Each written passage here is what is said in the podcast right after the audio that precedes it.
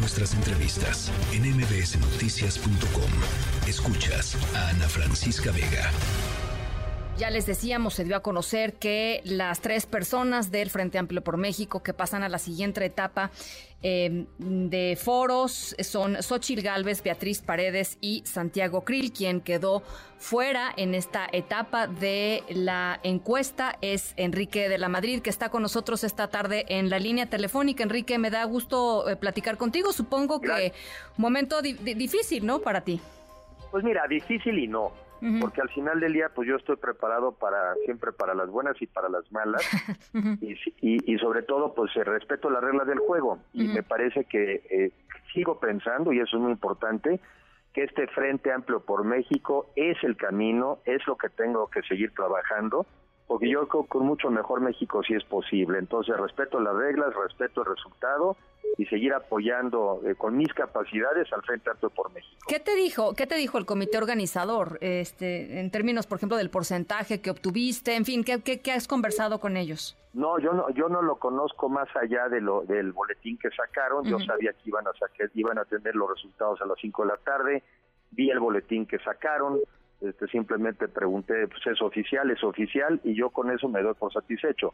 A mí la parte que siempre me interesaba saber, pues es que no hubiera, que hubiera, digamos, una diferencia significativa de las encuestas, y creo que la hay, o sea, no hay margen de error, y por lo mismo yo me conformo con el resultado del comité organizador y con las reglas del juego, porque estas fueron las reglas del juego, y yo también desde un principio dije, con estas reglas he de jugar y estas reglas yo las respeto, Ana Francisca. Eh, tanto Xochil Gálvez como Santiago Krill y Beatriz Paredes han dicho que tú serás una pieza fundamental, digamos, en la construcción de, de, la, de la que sea la opción para, para enfrentar a, Morena y sus aliados. ¿Te ves eh, haciéndolo? Bueno, a ver, yo, yo sigo pensando que es esto. Yo sí veo y sigo pensando que no es el camino correcto por el que vamos me preocupa un país polarizado, violento, con muertos sin medicinas, con educación cada vez de peor calidad. Ese no es el México que merecemos.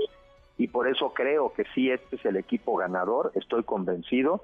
También cada vez más mexicanos ven a este equipo como una alternativa y yo haré todo, todo, todo de mi parte para que este sea el equipo, cambiemos de rumbo y construyamos el mejor México posible. Y les agradezco también su comentario, se los aprecio y en lo que yo pueda apoyar y ayudar, ahí estaré. Pero, eh, digamos, ¿lo estarás haciendo activamente? O sea, Ildefonso Guajardo está como eh, eh, encargado de asuntos internacionales, García Cabeza de Vaca está encargado de temas de, de seguridad.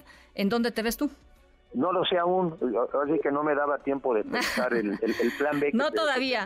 no, la verdad es que no todavía, pero lo que sí me queda muy claro y creo que eso es lo que es relevante es que estoy en el frente, los apoyaré la medida en que yo pueda, como pueda, porque lo que sigue en juego pues, es el futuro del país y con eso no se juega. Y, si, y si me metí en este tema por eso, era porque también quería yo participar para que esto se consolidara no cambia mi opinión porque no encabece yo el frente. Oye, una pregunta que me, que me parece interesante hacértela. Em, e, el, tema de Movimiento Ciudadano, el tema del PRD, la reacción de Silvano Aureoles y del propio Miguel Ángel Mancera impugnando los resultados que los dejaron a ellos fuera. ¿Cómo lees todo esto? Pues digo que cada quien tiene su estilo, ¿no? O sea, yo, yo, yo solamente puedo hablar del mío. Primero, bueno, pues yo, yo insistirle a los partidos políticos, el PRD, bueno, pues es parte de la alianza y espero que siga adelante. Sigo insistiendo con Movimiento Ciudadano, sigo insistiendo.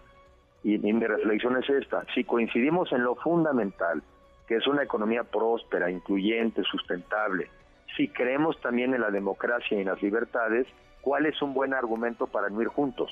Así de sencillo. Y lo, y lo he dicho hace mucho tiempo, yo conozco a muchas de las gentes de Movimiento Ciudadano Muchos de ellos son amigos míos y esta es la misma pregunta que les hago. Si coincidimos en lo fundamental, como por qué no iríamos juntos? Y además porque tenemos una perspectiva de riesgo diferente. Yo digo que el país se la está jugando ahorita, ahorita.